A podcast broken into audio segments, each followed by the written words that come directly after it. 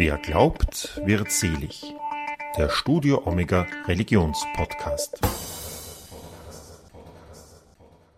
Ähm, so wie ich als Mensch geschaffen bin von Gott, das kann keine Sünde sein. Also wir sind nicht die Betriebsfehler der Schöpfung Gottes, sondern es ist aus meiner tiefsten Überzeugung Gott gewollt, dass es mehr gibt als heterosexuelle cisgeschlechtliche Menschen. Wir sind Teil als queere Menschen dieser Vielfalt Gottes und Ausdruck dieser Vielfalt Gottes. Und insofern können wir schon mal überhaupt gar keine Sünde sein. Herzlich willkommen zu einer neuen Folge von Wer glaubt wird selig, der Studio Omega Religionspodcast, sagt Udo Seelofer. In unserem Podcast begleiten wir Menschen auf ihrem Lebens- und Glaubensweg. Das größte Coming-out in der katholischen Kirche, so kündigte die ARD die am 24. Jänner 2022 ausgestrahlte Dokumentation Wie Gott uns schuf, Coming-out in der katholischen Kirche an. Sie bildete den Rahmen für das Outing von 125 queeren Menschen, die hauptberuflich oder ehrenamtlich in der katholischen Kirche Deutschlands tätig sind einer der Begründer der Initiative, die sich Out in Church nennt, ist der Religionspädagoge und Leiter des Grundlagenreferates Kirche in Beziehung des Erzbistums Hamburg, Jens Ehebrecht zum Sande.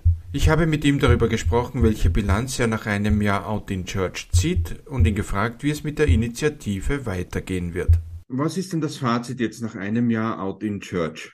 Ja, wir blicken äh, glücklich und zufrieden, sage ich mal, ähm, in gewisser Weise auf unser erstes Jahr zurück und haben gleichzeitig mh, hm, auch noch ganz viele Baustellen, wo wir sagen, da äh, sind wir noch lange, lange nicht am Ende und auch nicht am Ziel. Aber erstmal, wenn ich so mit den anderen zurückschaue, was wir alles in diesem ersten Jahr erreicht haben, dann sind wir erstmal dankbar und zufrieden. Welche Reaktionen haben dich denn am meisten überrascht? Ach, da kann ich ganz vieles nennen. Ähm, ich weiß noch, jetzt vor einem Jahr, kurz vor der Ausstrahlung des Filmes und bevor wir so an die Öffentlichkeit gegangen sind, gerade in den letzten Tagen ist nochmal die Angst ganz groß bei mir und bei den anderen gewesen, weil wir ja tatsächlich nicht wussten, äh, was passiert, werden wir gekündigt. Und wir haben schon am ersten Tag, am Montag, im Laufe des Montags, 24. Äh, Januar war das ja, äh, gemerkt, wir kriegen ganz, ganz viel positives Feedback von ganz unterschiedlichen Ebenen in der Kirche, von Menschen aus Gemeinden und so weiter, aus unserem Umfeld, was uns ein bisschen überrascht hat, auch, auch in den ersten Tagen schon von Kirchenleitung. Da waren wir ein bisschen skeptisch, weil wir gedacht haben, wie ehrlich ist das eigentlich? Aber wir haben ja so eine Welle von Solidarität erlebt und die hat uns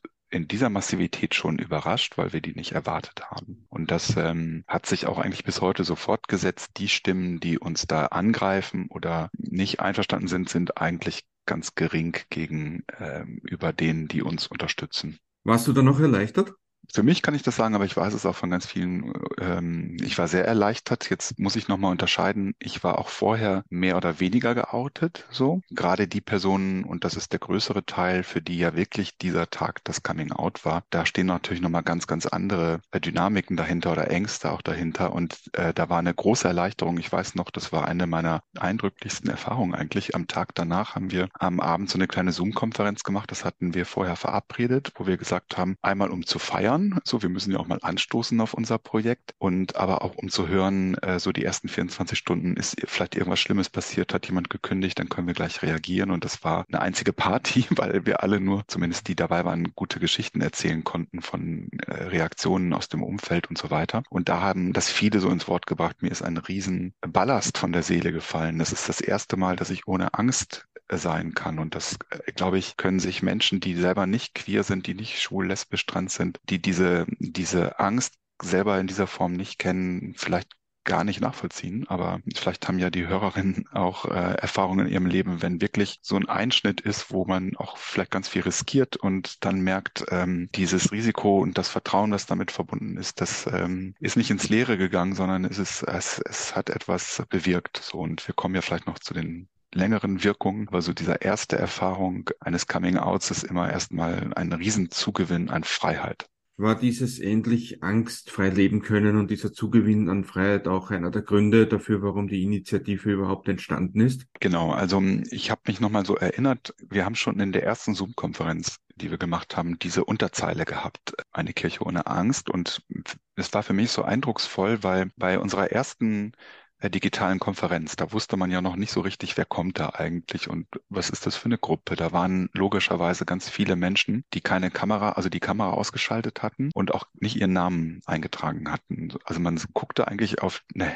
Gruppe, wo mindestens die Hälfte anonym war. Das hat für mich nochmal dieses Angstthema total gut deutlich gemacht. Ich komme in einen Raum, der eigentlich die Überschrift hat, hier treffen sich queere Menschen, um miteinander zu überlegen, wie wir, wie wir vorangehen können. Und auch da kann ich mir nicht sicher sein. Und ähm, das ist, glaube ich, das, was viele so erlebt haben. Ich muss wirklich mich fragen, äh, ob ich meine berufliche Existenz riskiere, wenn ich bei diesem Projekt mitmache. Und das ist Gott sei Dank ja nicht so eingetreten. Wie ist dann konkret die Initiative dann auch entstanden? Das hat fast ein Jahr Vorlauf. Ähm, in Deutschland hat es äh, Anfang Februar war das 2021 eine große Coming-out-Kampagne von 185 SchauspielerInnen gegeben oder Menschen, die so im Umfeld von Theater, Film tätig sind. Ähm, das war damals eine sehr öffentlichkeitswirksame Aktion mit einer äh, mit einem Magazin einer Tageszeitung Süddeutsche Zeitung, das war die Initiative Act Out. Und die haben am 5. Februar ihr Manifest äh, veröffentlicht und so ihr auch mit so einem Bild äh, aus ganz vielen Gesichtern äh, die Kampagne da gestartet. Und das hat bei mir damals die Initialzündung gegeben. Ich habe das morgens in der Zeitung gesehen und war ganz angetan davon und ganz ähm, begeistert und habe dann noch eigentlich beim Frühstück davon so ein Foto gemacht und das äh, bei Facebook und Twitter geteilt und dazu geschrieben, Mensch, tolle Aktion, das brauchen wir für die katholische Kirche auch. Lass uns einen RK Church Out, habe ich das damals noch genannt, starten. Und äh, dann bekam ich so im Laufe des Vormittags schon während des Frühstücks eigentlich ganz viele Likes und Kommentare und auch persönliche Nachrichten. Und da waren auch manche dabei, die schrieben so, ah ja, du willst da ja was beginnen, äh, wo kann ich denn mitmachen? Und dann habe ich irgendwie damals zu meinem Partner gesagt, äh, nee, ich habe eigentlich nur gesagt, es wäre cool, wenn das jemand macht. Und jetzt ähm, wollen die alle, dass ich das mache. Und dann habe ich den äh, Bernd Mönkebüscher, das war ein Priester, auch der hat auch darunter geschrieben, angerufen und habe gesagt, hier wir zwei, lass uns das mal probieren und starten. Und heute würde ich sagen, Gott sei Dank haben wir beide damals nicht gewusst, was wir da lostreten, weil natürlich kann man sich vorstellen, da echt enorm viel Zeit und Energie und Arbeit reingeflossen ist. Und das ist ja manchmal so, wenn man, wenn man nicht weiß, was so passiert, geht man da erstmal ganz äh, fast ein bisschen naiv oder, oder äh, so rein. Und dass das so groß wird und so eine Wirkung hat, konnten wir ja damals noch nicht ahnen, als es losging. Hat dich das auch manchmal dann überfordert? Ja, klar, aber das war immer gut zu wissen. Ich bin ja dann nicht, also ich, ich habe das angefangen mit Bernd, aber wir haben dann relativ schnell in der Gruppe so eine Steuerungsgruppe gebildet mit äh, wunderbaren anderen Menschen. Wir waren dann teilweise 13 Menschen und konnten das gut so verteilen. Und dann haben ja nochmal ganz, ganz viele andere aus dem Netzwerk so mitgemacht. Wir haben alle Aufgaben verteilt die Website, ähm, die Social-Media-Kampagnen, das Logo zu entwickeln, ein Buch zu schreiben. Ich habe bei relativ vielen Sachen so mitgerührt und mitgewirkt und manches Fäden, glaube ich, so zusammengehalten und gebunden, aber ich habe das nie alleine gemacht natürlich, sondern immer mit dieser ganzen Energie auch aus der Gruppe. Wie groß ist denn da die Gruppe, also dieser innere Kern? Das ist manchmal so schwierig zu beschreiben, weil wir bisher zumindest als so ein lockeres Netzwerk funktionieren. Wir haben jetzt am Wochenende gerade einen Verein gegründet, aber man kann schon so sagen, in dem Film selber haben ja 100 Menschen mitgemacht und auf der Startseite sozusagen jetzt, als wir die Website initiiert haben, bei der Kampagne damals haben 125 mitgemacht. Das ist so der, die Ursprungsgruppe. Und jetzt in dem Jahr sind wir auf 500 bis 600 Menschen gewachsen. Das kann man nicht so genau sagen. Also es sind Menschen, die sich erstmal in, bei uns eingetragen haben zu so einem Zugehörigkeitskreis. So und ich würde sagen, das kann man vielleicht noch mal ein bisschen reduzieren. Die, die jetzt auch so regelmäßig mitmachen bei Zoom-Konferenzen oder wir haben so eine interne Gruppe, sich da beteiligen, das sind vielleicht 300 Menschen. So, ähm, also und die Intensität, wie Menschen sich einbringen, ist natürlich unterschiedlich, klarer, logischerweise so. Die Initiative wurde ja bekannt eben durch die Dokumentation, die in Deutschland da im öffentlich-rechtlichen Fernsehen gelaufen ist. Was waren denn so deine Gedanken so in den Minuten, bevor die Ausstrahlung war? Ja, große Anspannung, weil ich so gemerkt habe, boah, jetzt ist der Moment, wo wirklich eine relativ große Zahl von Menschen gleichzeitig vor dem Fernseher sitzt in Deutschland und diesen Film guckt. Das ist, das ist so auch nochmal besonders, weil äh, durch die Veränderung in den Medien, der Film war morgens auch schon in der Mediathek abrufbar. Das heißt, es hatten auch schon viele Leute tagsüber den Film geguckt. Das war für uns insofern, also auch für den Film im Fernsehen gut, weil sich im Laufe des Tages darüber so eine Medien äh, Diskussion entbrannt hat und das so Tagesthema war. Ähm, wir hatten vorher auch gute Pressearbeit gemacht und ich glaube, das das hat dazu geführt, dass sehr viele Menschen abends sich das dann angeguckt haben, die das vielleicht sonst gar nicht mitbekommen hätten. Und das war ja noch zu einer Corona-Zeit, wo auch viele Menschen einfach zu Hause waren. Also also ich glaube, wir hatten da so gesehen eine gute Konstellation und ja, das war sehr wirklich aufregend, weil ich habe auch während des Films schon ganz viele Nachrichten, Anrufe bekommen von Menschen, die sagen, ich habe dich hier gerade im Fernsehen gesehen und so, die das vorher ja nicht wussten. Und äh, wir haben auch zwischendrin so uns Nachrichten geschrieben von der Gruppe. Also ich wusste ja, die anderen 125 sitzen jetzt auch vor dem Fernseher und das war so eine ganz komische Stimmung zwischen so ein bisschen wie so eine so eine Premierenstimmung, also auch so was Feierliches und gleichzeitig aber die ja, also wir konnten ja auch da nicht wissen, so das sehen jetzt alle, wird jetzt hier gleich bei mir das Telefon klingeln und der Bischof anrufen oder wird hier gleich irgendwie mein Mailpostfach überquillen, weil Leute mich beschimpfen so. Ähm, also das war alles so gleichzeitig im Raum. Es ist so, wie wichtig ist es eigentlich, es wird ja auch im Manifest angesprochen, dass nicht mehr über einen gesprochen wird, sondern dass man selbst Stellung bezieht und selbst spricht. Ja, das ist eine, eine super Frage, weil das ist uns tatsächlich sehr, sehr wichtig. Darum haben wir das auch gleich so selbstbewusst an den Anfang des Manifestes geschrieben, weil das ist etwas, was wir als Minderheit ich sage jetzt mal bewusst Minderheit, weil ich glaube, das geht nicht nur queeren Menschen so, natürlich ständig und oft erleben, dass über uns geredet wird oder von uns gesprochen wird. Das erleben wir ja auch äh, Kirchenpolit, also Kirchenleitung, kirchenpolitisch, der Papst gibt ein Interview über schwule oder lesbische Menschen, über Homosexuelle und fällt da ein Urteil. Dann steigen andere ein und dann ist es uns wichtig zu sagen, Moment mal, ihr redet hier nicht über irgendein Thema, sondern ihr redet über Menschen und zwar über uns. Ihr redet über Geschichten, ihr redet über äh, Schicksale, ihr redet über Gefühle und äh, wir sind hier nicht irgendwelche Objekte, von irgendwelchen kirchenpolitischen oder theologischen Disputen, sondern es geht um Menschen und Geschichten und Gesichter. Und äh, darum haben wir das im Manifest so geschrieben. Wir wollen selber reden, wir wollen auch gehört werden, wir haben auch was zu sagen. Und äh, das greift auch der Film, glaube ich, wunderbar auf, weil der ja im Prinzip auch das macht, nämlich unsere Gesichter zu zeigen, unsere Stimmen hörbar zu machen, unsere Geschichten äh, zu teilen. Wir wollen nicht länger Menschen sein, über die man redet. Von welchen lehramtlichen Aussagen, die das Thema betreffen, hast du denn am meisten die Nase voll salopp formuliert? Nase voll.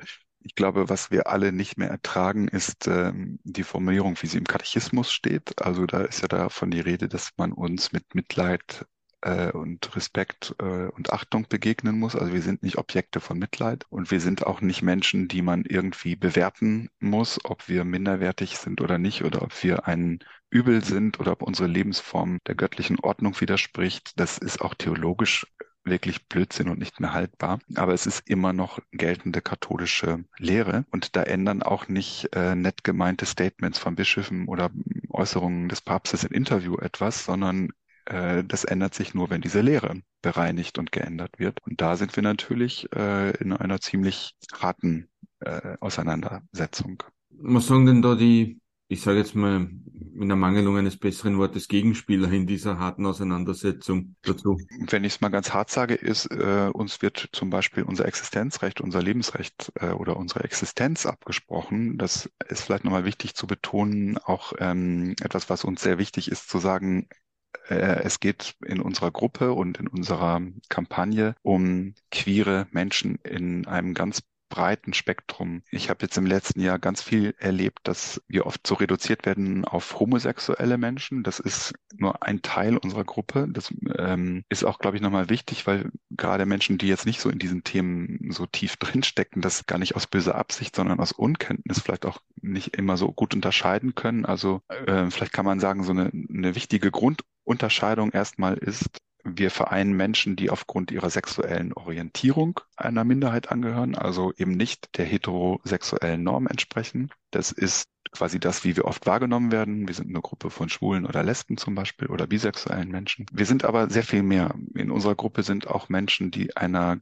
Geschlecht, also wegen ihrer geschlechtlichen Identität diskriminiert werden oder einer geschlechtlichen Minderheit angehören, wenn man das so sagen will. Also Transmenschen, nicht-binäre Menschen, Menschen, die sagen, ich selber habe gar kein Geschlecht, ich bin agender und so weiter. ist auch ein großes Spektrum. Ähm, das ist, glaube ich, jetzt für viele, die das auch so hören, vielleicht erstmal fremd, weil, weil es auch nicht so vertraut ist. Und, und das ist sozusagen, ähm, die Frage war ja, wo, wo erleben wir jetzt auch von Gegenspielern? Also es gibt zum Beispiel immer wieder Menschen, die sagen, naja, das, das ist doch so nicht. Es gibt Mann und Frau, so steht es in der Bibel und so ist auch die katholische Lehre und da gibt es nichts anderes. So. Und wir wissen aber auch biologisch übrigens, es gibt intersexuelle Menschen und die Frage der Identität ist ja nochmal etwas, das da muss ich sagen, das kann gar kein anderer Mensch beurteilen von außen, sondern äh, wir haben in Deutschland politisch gerade die Diskussion, weil die geltende, die, die Regierung jetzt das ähm, geltende Recht ändern möchte hin zu einem Selbstbestimmungsgesetz. Also am Ende geht es auch uns darum zu sagen, welcher welchem Geschlecht ich angehöre, das kann nur die Person selber erstmal definieren und niemand von außen. Und das Spektrum zwischen Mann, Frau, männlich, weiblich ist sehr vielfältig und ähm, da sind wir als katholische Kirche meilenweit davon entfernt. Also ich erlebe natürlich auch Angriffe Jetzt, ich bin ein schwuler Mann, da gehöre ich noch in, innerhalb unserer Gruppe zu den eher Privilegierten. Ich erlebe da ähm, auch bei eher konservativen Menschen, dass es da eine wachsende Akzeptanz gibt. Aber äh, die, die meiste Gegenwehr bekommen wir sicherlich, wenn wir über die Vielfalt von Geschlechtern sichtbar werden. Jetzt ist es ja so, die katholische Kirche ist jetzt eben nicht dafür bekannt, dass sie sich schnell ändert und reformiert. Glaubst du, dass wir beide dann noch da wirklich die grundlegende Änderung erleben werden? Das ist ja auch immer eine Frage, wo richte ich meine Aufmerksamkeit hin und was ist eigentlich für mich die Kirche? Also natürlich gebe ich dir recht, wenn ich auf die Institution schaue oder ich habe ja selber eben das Beispiel genannt mit dem Lehramt, also der Katechismus, da, da bin ich jetzt realistisch und, und auch, glaube ich, erfahren genug, nicht damit zu rechnen, weil es einmal eine Kampagne gibt, ähm, ändert sich jetzt plötzlich die Lehre. Wir, wir stehen ja auch auf den Schultern vieler anderer queeren Aktivistinnen aus anderen Initiativen, die schon Jahrzehnte vor uns über diese Themen gesprochen haben. Ich erlebe gleichzeitig aber wenn ich jetzt mal bei dieser lehramtlichen Ebene bleibe, auch da ja immer wieder Veränderungen. Also der Papst hat ja selber in der jüngsten Vergangenheit vorgemacht, dass er sehr wohl in der Lage ist, auch den Katechismus zu ändern. Wir hatten das Beispiel vor zwei Jahren war es, glaube ich, mit der Änderung der Todes, also der Passus über die Todesstrafe, äh, der da gestrichen wurde. Also das heißt, es gibt auch kirchengeschichtlich, jetzt muss man gar nicht jahrhundertelang zurückgehen, auch Beispiele, wo das ja möglich ist, so aufgrund einer theologischen Erkenntnis oder einer humanwissenschaftlichen Erkenntnis und so weiter. So, wo ich aber viel mehr meine ähm, Perspektive drauf richten möchte, ist, die Kirche ist ja nicht nur der Papst und das Lehramt. Die Kirche ist äh, auch eine Bewegung von Menschen um diese Botschaft und um Christus herum. Und da erlebe ich gerade ganz viel Veränderungsbereitschaft und, und Entwicklung, nicht nur in dem Thema, was mir jetzt hier das Herzensthema ist, sondern in Deutschland und das, was ich so von Österreich mitbekomme, äh, ist da gerade so viel in, im Fluss und wir stellen so vieles in Frage in einer Deutlichkeit, wie das vielleicht vor Jahren, wo ich nicht mehr damit gerechnet habe, dass nochmal so viel Bewegung reinkommt, ob das nun die Geschlechtergerechtigkeitsfrage ist oder auch andere Themen. Ich glaube, man darf da die Veränderung auch nicht unterschätzen oder nicht zu klein reden. Und ich kann es ja auch belegen. Also wir haben in Deutschland ja jetzt im letzten Jahr durch Out in Church, glaube ich, nochmal äh, mit unterstützt. Tatsächlich ja jetzt eine Veränderung beim Arbeitsrecht. Das ist zum Beispiel etwas, wo wir tatsächlich sagen können, noch nicht in der ganzen Fülle dessen, was wir uns da wünschen. Aber da haben wir jetzt einen, einen wesentlichen Erfolg und auch etwas Greifbares, äh, wo die Bischöfe in dem Fall tatsächlich innerhalb von ein paar Monaten etwas geändert haben.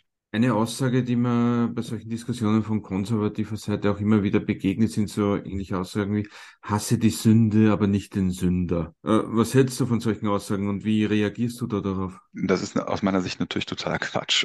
Man muss es sozusagen von verschiedenen Seiten aufrollen. Also ich würde schon mal in Frage stellen, ob, äh, ob wir hier überhaupt, ob der Begriff Sünde überhaupt passend ist. Also hier geht es um die Identität und das Geschaffensein von Menschen. Äh, das dieser Satz guckt ja nur auf Handlungen. Wir möchten aber deutlich machen, es geht hier am Ende gar nicht um, Sex, um gelebte Sexualität alleine. Es, es, geht auch um Sexualität, aber es geht um Identität von Menschen äh, und eine ähm, so wie ich als Mensch geschaffen bin von Gott, das kann keine Sünde sein. Also wir sind nicht die Betriebsfehler der Schöpfung Gottes, sondern es ist aus meiner tiefsten Überzeugung Gott gewollt, dass es mehr gibt als heterosexuelle cisgeschlechtliche Menschen. Wir sind Teil als queere Menschen dieser Vielfalt Gottes und Ausdruck dieser Vielfalt Gottes. Und insofern können wir schon mal überhaupt gar keine Sünde sein. Und die Menschen, die das, die diesen Satz vor sich hertragen, tun alles, nur nicht Menschen lieben, sondern äh, sie packen Menschen nach ihren Kategorien in Schubladen und bewerten sie moralisch äh, nach gut oder schlecht oder Sünde oder nicht Sünde. Und das ist aus meiner Sicht tragisch, weil das ist ein fundamentales Missverständnis von dem, worum es eigentlich im Christentum geht, nämlich um Liebe und Vielfalt und Schöpfung und dass diese Vielfalt etwas Gottgewolltes ist. Ich denke mir da auch immer, ich glaube, die Menschen machen das, weil sie sich selbst nicht eingestellen wollen, dass sie wirklich jemand anderen hassen. Der Satz sagt im Prinzip nichts anderes außer, ich hasse nicht dich, ich hasse nur alles, was du bist und was du tust. Also ich hasse dich eigentlich. Genau, und, und für mich ist da drin auch wirklich eine große Tragik, weil das ist auch für mich so eine ja fast Erkenntnis des letzten Jahres, dass unser Untertitel für eine Kirche ohne Angst, den haben wir natürlich erstmal mit Blick auf unsere Geschichte formuliert. Ich habe aber jetzt nochmal viel tiefer und besser verstanden im letzten Jahr durch die Begegnungen, ich bin ja genau auf solche Menschen auch getroffen, dass diese Angstthematik am Ende dahinter steht. Also wenn ein Mensch mich so abwerten muss oder mir meine Existenz als queere Person abspricht, dann denke ich immer, mein Gott, was ist, was ist eigentlich bei dir los? Also äh, ich, ich nehme dir nichts weg, ich tue dir nicht weh. Worum geht's eigentlich? So. Und ich glaube, dass das ganz viel mit Angst zu tun hat. Und ich erlebe diese Angst auch bei Bischöfen und bei Generalvikaren oder Personalverantwortlichen. Also dieses Angstsystem, was Kirche aufgebaut hat, ist nicht nur bei uns queeren Menschen, sondern es ist ein System, was auf andere Menschen übergreift und diejenigen, die so ganz eng sind und ganz enge moralische Normen haben. Dahinter steht eigentlich mangelndes Vertrauen und Angst vor Verlust von was auch immer, von Eindeutigkeit oder so. Und so funktioniert aber unsere Welt nicht. Unsere Welt ist vielfältig und wird immer vielfältiger und vielschichtiger und komplexer. Und einer so, solchen Komplexität kann ich nicht begegnen, indem ich meine ähm, Kategorien und, und Weltdeutungen immer enger fasse. So, also es ist auch ein Unvermögen, mit, mit Vieldeutigkeit umzugehen. Darum geht's ja auch dabei. Und das ist äh, schade, weil unsere christliche Botschaft eigentlich ein Potenzial hat, äh, zum Gegenteil, also zum, äh, zu einer positiven Haltung gegenüber solchen Vieldeutigkeiten. Also glaubst du, dass sich solche Menschen eben in einer Welt, die halt immer sich immer schneller dreht quasi und immer komplexer wird, sich da quasi falsche Sicherheiten suchen? Genau, also ich versuche ja irgendwie immer, wenn mir solche Dinge begegnen, irgendwie auch zu verstehen, warum Menschen jetzt so sind. Und, und das ist das, was ich jedenfalls wahrnehme, dass da, ja, dass das damit zu tun hat oder eine Angst dahinter steckt, sowas wie die Ordnung zu verlieren oder Orientierung zu verlieren. Und ähm, dass es auch ein Missverständnis ist, wenn ich diese Menschen, die mir da begegnen, haben, glaube ich, ein Missverständnis. Es geht nicht darum, jetzt irgendwie eine Beliebigkeit herzustellen, sondern überhaupt erstmal wahrzunehmen, was da ist. Also das finde ich auch immer so interessant, weil jetzt immer die Rede manchmal von solchen Menschen kommt, so als ob wir jetzt plötzlich, als ob das so ein Modetrend sei, dass jetzt queere Menschen da sind. Wir waren immer schon da. So, man hat uns vorher nur nicht gesehen oder wir haben uns unsichtbar gemacht oder wir wurden unsichtbar gemacht, so muss ich es ja sagen. Das ist kein Modetrend. Also wir waren vorher auch schon da äh, wenn jetzt Menschen sagen, ja, aber wenn jetzt, also warum ist das plötzlich so ein Thema? Weil wir jetzt sichtbar werden. So. Und schlimm ist ja jetzt diese ganzen homophoben auch Lehraussagen in der Kirche gibt und auch viele Menschen da eben auch homophob sind leider. Warum hast du der Kirche eigentlich nicht den Rücken gekehrt? Ich denke, also ich bin seit 26 Jahren jetzt beruflich in der Kirche.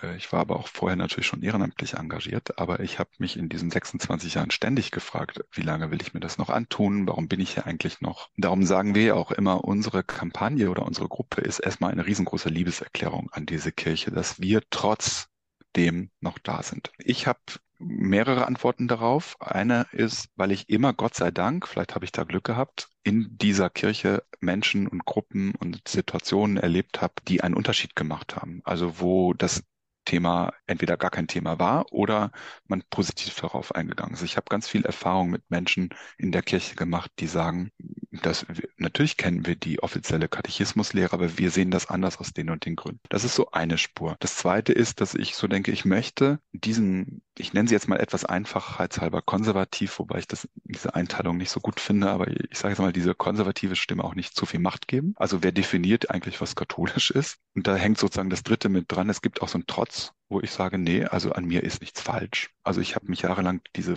dieser Frage ja gestellt, bin ich falsch? Was ist an mir falsch? Also ich habe ja auch so eine Phase gehabt, wo ich das gerne weggehabt hätte, sozusagen. Jetzt mal etwas einfach gesagt. Also ich habe ein langes Ringen hinter mir, mich in meiner äh, schwulen Identität, queeren Identität anzunehmen. An mir ist nichts falsch. Ich muss nicht gehen. Das ist auch meine Kirche. Also äh, ich lasse mir hier keinen Platzverweis erteilen.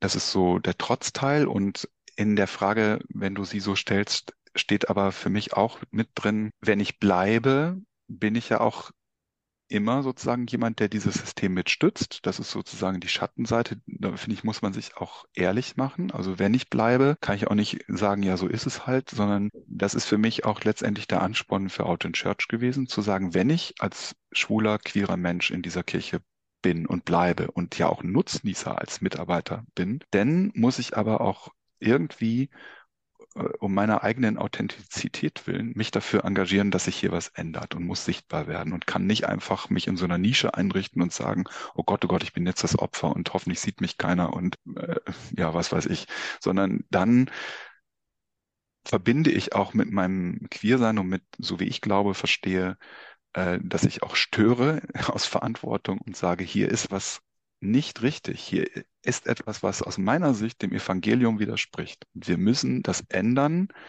damit wir als Kirche mehr dem Evangelium entsprechen. Also das wäre sozusagen die spirituelle Antwort. Es ist aber trotzdem so eine gewisse Hybris ist da schon da bei dir, oder? Ja, man kann das Hybris nennen, aber ich würde sagen, das ist eine gute, gesunde äh, Spiritualität. Ich habe von vielen spirituellen Menschen gelernt, denke nie zu klein von dir, weil dieses Potenzial hat ja Gott in uns Menschen hineingelegt und überschätzt dich gleichzeitig auch nicht. Also das ist sozusagen eine Mischung aus Selbstbewusstsein und Demut. Und äh, ich habe mir ja nicht vorgenommen, ich werde jetzt die gesamte katholische Kirche verändern. Also das wäre vielleicht Hybris und wäre vielleicht auch eine Nummer zu groß, sondern ich habe mir vorgenommen, ich möchte als queerer Mensch in dieser Kirche aufrichtig leben und das geht eben nur mit Sichtbarkeit. Und wenn die Kirche damit ein Problem hat, dann müssen wir uns eben irgendwie miteinander verändern. So.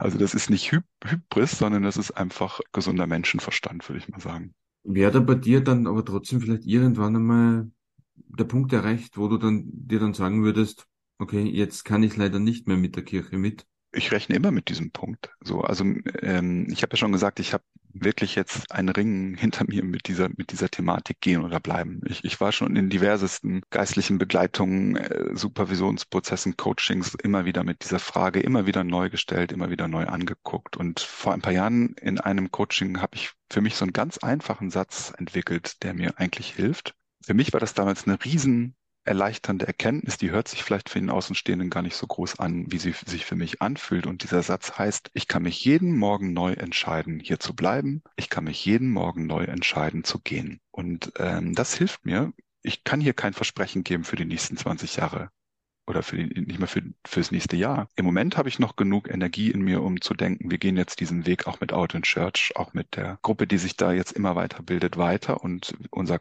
Kampf, wenn man mal so einen Begriff benutzt, ist auch noch nicht zu Ende. Aber das ist kein Versprechen auf Ewigkeit, weil äh, in Deutschland haben wir ja gerade mit dem synodalen Weg auch so eine Bewegung, wo wir jetzt in die Schlussphase kommen und wo mir noch nicht absehbar ist und klar ist, wo das Ganze hinführt und ob wir damit grandios scheitern. Ich sag mal wir, weil ich bin jetzt nicht Teil der Synodalversammlung, aber gehe da sehr mit. Und ich weiß noch nicht, was passiert, wenn, wenn außer viel Energie und Hoffnung am Ende nichts Substanzielles rauskommt, dann wird das sicherlich zu sehr viel Kirchenaustritten und so weiter führen und keine Ahnung, was das dann mit mir macht. Also bin da sehr äh, auch am Ringen. Jetzt ist es ja so, es gibt ja eine Bibelstelle, die da von Kritikern auch immer wieder eben zitiert wird, nämlich, dass ein Mann soll nicht neben einem Mann liegen, wie man neben einer Frau liegt quasi. Da wäre meine Frage, wie gehst du selbst eigentlich mit dieser Bibelstelle zum Beispiel um? Die Bibelstelle betrifft mich ja gar nicht.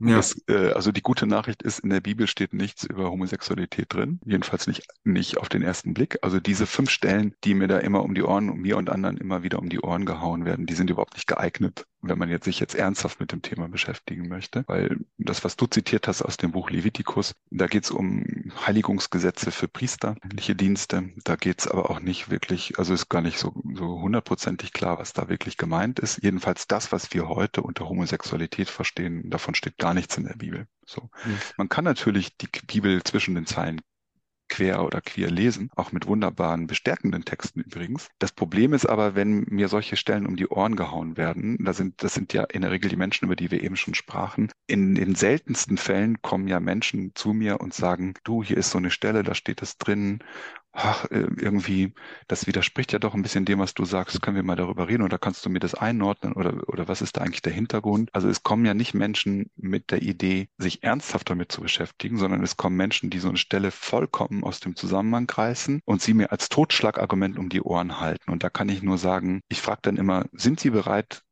oder du, je nachdem, dich jetzt wirklich ernsthaft mit mir darüber zu unterhalten. Bist mhm. du bereit, dich äh, von Argumenten überzeugen zu lassen? Weil sonst können wir uns viel Lebenszeit und Energie und Ärger sparen. Meistens ist es das Gespräch an der Stelle beendet. Vor allem, ich denke mal bei solchen Menschen auch immer, das ist auch eine Art von Rosinenpickerei, die die betreiben. Wenn sie von den zehn Geboten wahrscheinlich schon mindestens fünf irgendwann einmal gebrochen haben und dann mit der Bibel um die Ecke kommen bei Dingen, die ihnen nicht gefallen einfach. Ja, also ich meine, ähm, da muss man ganz ehrlich auch mal sagen, ich kann auch nicht die Bibel für meine eigene Homo Phobie missbrauchen oder benutzen zum Beispiel. Also ich gucke ja auch nicht in die Bibel, wenn ich eine Reparaturanleitung für meine Mikrowelle oder sowas brauche. Ne? So. Also da wird von diesen Menschen in der Regel die Bibel für etwas benutzt auch. Und äh, das ist auch ein Missbrauch von, von der, unserer biblischen Botschaft. Nur leider ist es eben so, zu einer wirklichen Auseinandersetzung mit also wenn da ein Mensch kommt und sagt, ich habe jetzt echt ein Problem, weil ich als Katholik oder Christ ja auch irgendwie diesem Wort Gottes, äh, dieses Wort Gottes ernst nehmen möchte und wie kann ich dann eine gute Haltung jetzt dazu finden, da wäre ich ja glücklich, wenn das passieren würde, weil dann können wir wirklich in eine Lernerfahrung einsteigen. Aber wie schon gesagt, das ist leider in den seltensten Fällen der Fall. Wie kann man denn, wenn jemand wirklich für ein konstruktives Gespräch bereit ist, wie kann man da Bewusstsein schaffen für Out in Church? Ich glaube, was immer hilft oder was jedenfalls meine Erfahrung ist, natürlich erstmal die persönliche Begegnung mit Menschen. Ähm, also das ist das ist auch so ein bisschen Fluch und Segen, muss ich sagen. Ich habe mit den anderen Aktivistinnen aus unserer Gruppe, wir haben ja gerade im letzten Jahr sehr, sehr, sehr viele so Veranstaltungen gemacht, äh, Workshops, Ges Podiumsdiskussionen, Gespräche. Und ähm, wir haben zum Beispiel zunehmend jetzt, dass Gemeinden, Pfarren, Verbände auf uns zukommen und sagen, ja, könnt ihr mal kommen, zum Beispiel in die Gemeinde und mit uns so ein Gesprächsabend machen oder Workshop machen, Pfarrpastoralrat oder sowas. Wir wollen irgendwie gemeinsam überlegen, was können wir als Gemeinde tun. Und da ist oft schon die erste Runde, wenn wir uns dann da gegenseitig vorstellen und über die Themen ähm, ins Gespräch kommen, für viele, die das formulieren das oft so, sie sind jetzt, manchmal ist es tatsächlich so, für mich die erste queere Person, mit der ich jetzt bewusst über diese Themen rede. Dann sagen die Menschen manchmal auch, ich habe ganz viele Bilder im Kopf gehabt, was da jetzt für eine Person kommt oder ganz viele Vorurteile gehabt und dann stelle ich fest, sie sind ja auch ganz normal so wie wir. Das ist oft so eine Formulierung, da zucke ich da manchmal zusammen, weil ähm, ja, also aber ich weiß ja, was die Mensch, diese Person, dieser Mensch mir damit sagen will. So, also ich glaube, da wo wir uns nicht mehr in solchen Kategorien begegnen, mit irgendeinem Schild auf der Stirn, das ist jetzt der schwule Priester oder die lesbische Gemeindereferentin oder der Transreligionslehrer, sondern wo wir uns erstmal als Menschen begegnen, da passiert schon ganz viel. So. Und dann die zweite Empfehlung, die ich Menschen immer gebe, ist, nicht gleich zu argumentieren, nicht gleich mit irgendwelchen Bibelstellen zu kommen, sondern erstmal auf die Menschen zu hören, die Menschen erstmal auch wirklich wahrzunehmen und auch wirklich mal hinzuhören, was wir zu sagen haben. Darum ist uns der Film ja auch so wichtig gewesen und die vielen Geschichten, die da sichtbar werden. Wie können denn Menschen, die ähm, so wie ich zum Beispiel jetzt nicht direkt von der Problematik oder von den Themen betroffen sind, wie können die Out in Church unterstützen? Jetzt abgesehen davon, dass wir einen Podcast zu dem Thema machen. Genau, aber ja, das ist ja schon wichtig. Also ich glaube, am meisten unterstützt man unsere Anliegen, wenn, wenn wir Räume gestalten und schaffen oder Begegnungen geschaffen, äh, schaffen, wo wir über diese Themen, so wie wir jetzt ins Gespräch in Gespräch kommen können. Oder ähm, darum sind mir tatsächlich solche Workshops oder sowas vor Ort am allerliebsten, also fast noch inten, also fast noch lieber als so Podiumsdiskussionen, weil das oft dann eben auch nur so ein Schlagabtausch ist. Also wenn jetzt eine Gemeinde kommt und sagt, kannst du uns mal beraten oder können wir einfach mal miteinander nachdenken? Was sind so ganz kleine Dinge, die wir tun können? So, das finde ich fast am effektivsten und äh, das fängt schon einfach bei so einer Bewusstseinsbildung an. Also einfach überhaupt erstmal zu lernen, mitzudenken, oh, wenn, egal was ich tue, es könnten queere Menschen ja dabei sein. Ich mache mal ein ganz banales Beispiel, weil ich da selber auch immer noch in einem Lernprozess bin, wie wir zum Beispiel sprechen.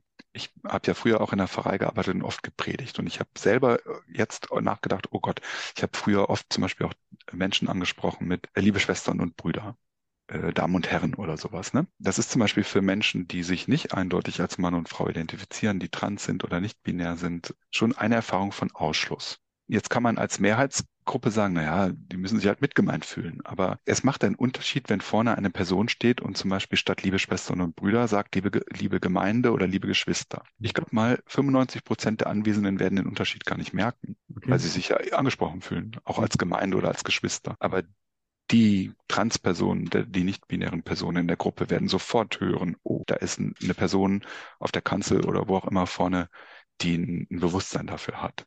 So. Oder wenn ich predige, habe ich immer nur die Beispiele von der Mutter, Mutter Vater, äh, Kind, äh, Familie oder lasse ich sprachlich anklingen, dass es ja vielleicht noch mehr gibt. Also ich kann ganz viel Bewusstsein schaffen, einfach über eine achtsame Sprache zum Beispiel. Und da ist, glaube ich, noch ganz, ganz viel möglich. Also es gibt da, kann man sagen, durchaus, durchaus auch sehr viele Dinge, über die man sich Gedanken machen sollte, über die viele vielleicht da gar nicht bewusst wirklich darüber nachdenken auch, oder? Wo man etwas ändern könnte. Genau, also ich glaube, in den seltensten Fällen passiert das ja mit Absicht oder weil jetzt eine Gemeinde oder wer auch immer sagt, ich will jetzt bewusst queere Menschen ausschließen, darum ist das ja auch so ein riesen Lernprozess. Das geht nicht von jetzt auf gleich und ich kann mir nicht einmal vornehmen, okay, ab heute bin ich irgendwie queersensibel oder sensibel für queere Menschen, sondern das ist ein Lernprozess und es ist auch ein Verlernprozess. Ich muss ja auch in meiner, also ich merke das selber, äh, wenn ich so Gruppen moderiere, wie oft ich noch in so ein Muster verfalle und zum Beispiel Menschen mit einem falschen Pronomen anspreche. So, weil das so eingefahren ist über 40, 50 Jahre in meiner Sozialisierung, dass das nicht einfach von jetzt auf gleich umzulernen ist. So und mir hilft dann, auch wenn ich darauf hingewiesen werde, wenn ich das vielleicht mal falsch mache, äh, mir hilft es dann einfach, äh, das einzuüben mit anderen. Das, das ist jetzt nur für dieses Beispiel geschlechtliche Vielfalt. Und ich glaube, das kann man jetzt auf ganz vieles übertragen. Einfach sich so ein Bewusstsein zu bilden. Also ich manchmal so, mache manchmal in so Workshops so Übungen und sag, geh doch mal von deinem Stuhl runter und setz dich mal auf meinen Stuhl und versuch mal einfach so einen Perspektivwechsel, wie sich hier eine Situation anfühlt, aus einer Sichtperspektive einer queeren Person. Und ich sehe manche und erlebe manche Dinge eben anders als äh, jemand, der in das heteronormative Konzept passt. Also so ganz nach dem durchaus wahren Sprichwort, geh mal einen Kilometer in meinen Schuhen auch. Genau, und dann habe ich trotzdem immer noch kann ich nicht sagen, ja, jetzt weiß ich, wie, wie sich das anfühlt, sondern ähm, das erwartet, also das verlange ich jetzt auch gar nicht. Also, äh, aber ich fände, es wäre schon ein Riesenbewusstsein, wenn wir überhaupt mal anerkennen würden, in unseren Kirchen, in unseren Vereinen, in unserer Kirche findet Diskriminierung statt. Nicht, weil Menschen das aktiv wollen, sondern weil unser System so ist und äh, weil ich immer noch erlebe, dass das weggewischt wird und negiert wird, so nach dem Motto, was wollt ihr denn? Und da ist doch keine Diskriminierung. Es ist halt so, ihr seid halt eine Minderheit. Nein, es ist, es findet Diskriminierung und Verletzung statt. Und das Mindeste ist überhaupt erstmal das anzuerkennen und wahrzunehmen, weil nur dann kann sich auch etwas verändern. Was wird da diesbezüglich in den Workshops, die du vorhin angesprochen hast, gemacht? Ja, gut, äh, das ist ja ein riesen Themenfeld, wie du merkst. Also da muss man immer gucken, was ist so der Schwerpunkt. Also das, das, die Basis ist oft tatsächlich, dass wir uns erstmal unserer eigenen Sozialisierungsgeschichte äh, bewusst werden. Also wenn ich eine Sensibilität entwickeln möchte als heterosexueller Cis-Mensch, muss ich mich auch als heterosexueller Mensch fragen, wie bin ich eigentlich in meinem Geschlecht und in meiner sexuellen Orientierung sozialisiert worden? Also äh, ganz banal, äh, ich lege manchmal zu Beginn den Menschen so fünf, sechs Fragen vor, die von den meisten erstmal als totale Irritation empfunden werden. Also zum Beispiel, wann ist dir das erste Mal bewusst geworden als Kind oder so, dass du ein Junge bist oder ein Mädchen? Oder wer hat dir eigentlich gesagt, äh, welche Kleidung für dich die richtige ist? So, und dann kommt man so ein bisschen, oder in wen du dich verlieben darfst oder so. Und dann kommt man so ein bisschen der eigenen ähm, Geschichte auf die Spur und meistens sagen dann eben die Menschen, die der Mehrheit angehören, naja, wie, das ist doch klar, das muss mir keiner sagen, ist doch klar. Äh, so, und dann sage ich ja, aber warum ist das eigentlich klar? Also das heißt, dann kommen wir an den Punkt, wo wir ins Reflektieren kommen, ah, es gibt offenbar eine Norm, die ist dann unbewusst von den meisten so übernommen. Und ähm, was passiert, wenn ich dieser Norm nicht entspreche?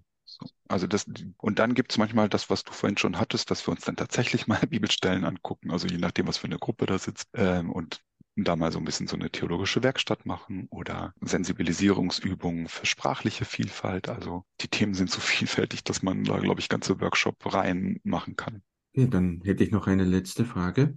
Und so, wie wird es denn jetzt mit Out in Church dann in naher Zukunft weitergehen? Genau, ich komme frisch von einem Wochenendtreffen. Wir haben jetzt ähm, äh, vergangenes Wochenende in Köln getagt mit über 100 Menschen. Das war so unser erstes großes äh, Live-Treffen. Das war sehr, sehr schön. Wir haben da auch so ein, ja, ein bisschen Think Tank-mäßig gemacht, wie wie, wie geht es eigentlich für uns weiter? Und was jetzt erstmal das Wichtigste war, war jetzt intern gesprochen, unsere Strukturen zu klären. Wir haben jetzt einen Verein gegründet. Äh, also das ist sozusagen jetzt ganz konkret, wie es weitergeht, dass mhm. wir auch dieses lose Netzwerk in, in was Geordneteres überführen, dass auch klar ist, wer führt eigentlich ähm, sozusagen jetzt die Geschicke und wer spricht für die Gruppe und so weiter.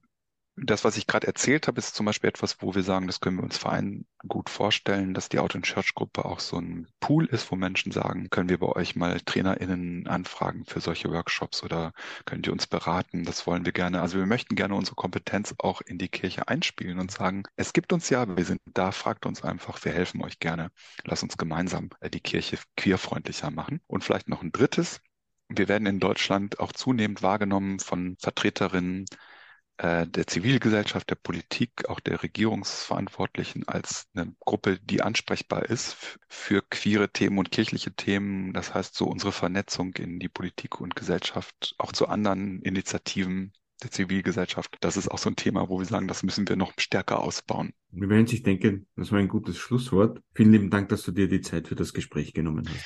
Ja, ich danke für die äh, spannenden Nachfragen und äh, würde mir natürlich wünschen, dass es in Österreich auch äh, noch stärker so eine Bewegung gibt, äh, dass queere Menschen in der Kirche sichtbar werden. Dem schließe ich mich an. Dankeschön. danke, tschüss. Das war Wer glaubt, wird selig, der Studio Omega Religionspodcast für heute. Wenn Ihnen dieser Podcast gefallen hat, dann empfehlen Sie uns weiter, erzählen Sie Ihren Freunden und Ihrer Familie von uns und folgen Sie uns auf Facebook, Instagram, Twitter oder auch YouTube. Außerdem würden wir uns freuen, wenn Sie uns eine gute Bewertung auf der Podcast Podcast-App Ihrer Wahl schreiben. Dann bleibt mir nur noch, mich für heute zu verabschieden. Auf Wiederhören und bis zum nächsten Mal, sagt Udo Seelofer.